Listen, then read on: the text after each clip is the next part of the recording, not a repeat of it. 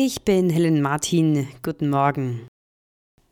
Ex-US-Präsident Trump will einen Prozess wegen versuchten Wahlbetrugs verhindern. Jetzt hat das oberste Gericht der USA Trumps Antrag auf Berufung rund um die Immunitätsfrage angenommen. Im April wird sich der Supreme Court damit befassen. Zuletzt hatte ein Gericht entschieden, dass Trump für seine Handlungen im Amt strafrechtlich verfolgt werden kann. Er hatte nach der verlorenen Präsidentenwahl 2020 behauptet, ihm sei der Wahlsieg gestohlen worden. Daraufhin hatten seine Anhänger im Januar 2021 das Kapitol gestürmt.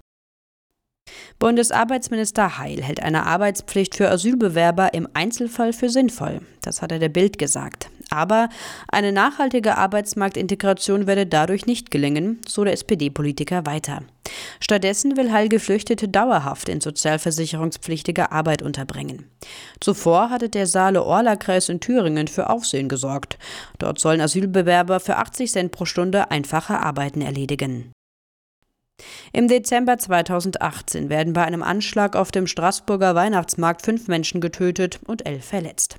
Ab heute müssen sich vier Männer vor Gericht verantworten, die für den Attentäter Waffen beschafft haben sollen. Zwischen Glühweinständen und weihnachtlich dekorierten Gässchen schoss und stach der Attentäter wahllos auf Passanten ein. Zehn Minuten lang immer wieder. Dann floh er und wurde zwei Tage später bei einem Schusswechsel getötet. Warum der in Straßburg geborene Islamist mordete, werden die Angehörigen der Opfer wohl auch jetzt im Prozess hier nicht erfahren. Denn die angeklagten mutmaßlichen Helfer behaupten alle, sie hätten nichts von einem Anschlag geahnt. Aus Frankreich, Dorothea Finkbeiner. Egal ob aus Bayern oder Berlin. Die Politprominenz hat beim traditionellen Politiker der Blecken auf dem Münchner Nockerberg wieder einiges einstecken müssen. Kabarettist Maxi Schaffroth hatte es dabei vor allem auf den bayerischen Vizeministerpräsidenten Aiwanger abgesehen. Mehrmals griff Schaffroth in seiner Fastenpredigt die Flugblattaffäre rund um den Freie Wählerchef auf.